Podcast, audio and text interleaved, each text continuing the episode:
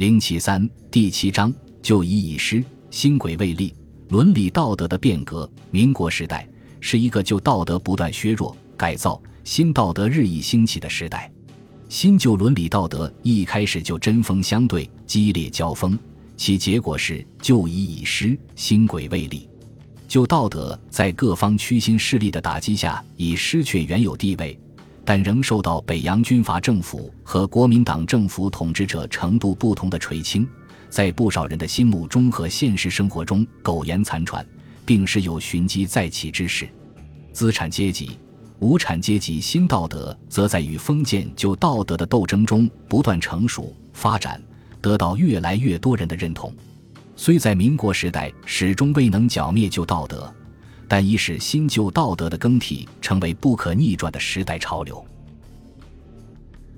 本集播放完毕，感谢您的收听。喜欢请订阅加关注，主页有更多精彩内容。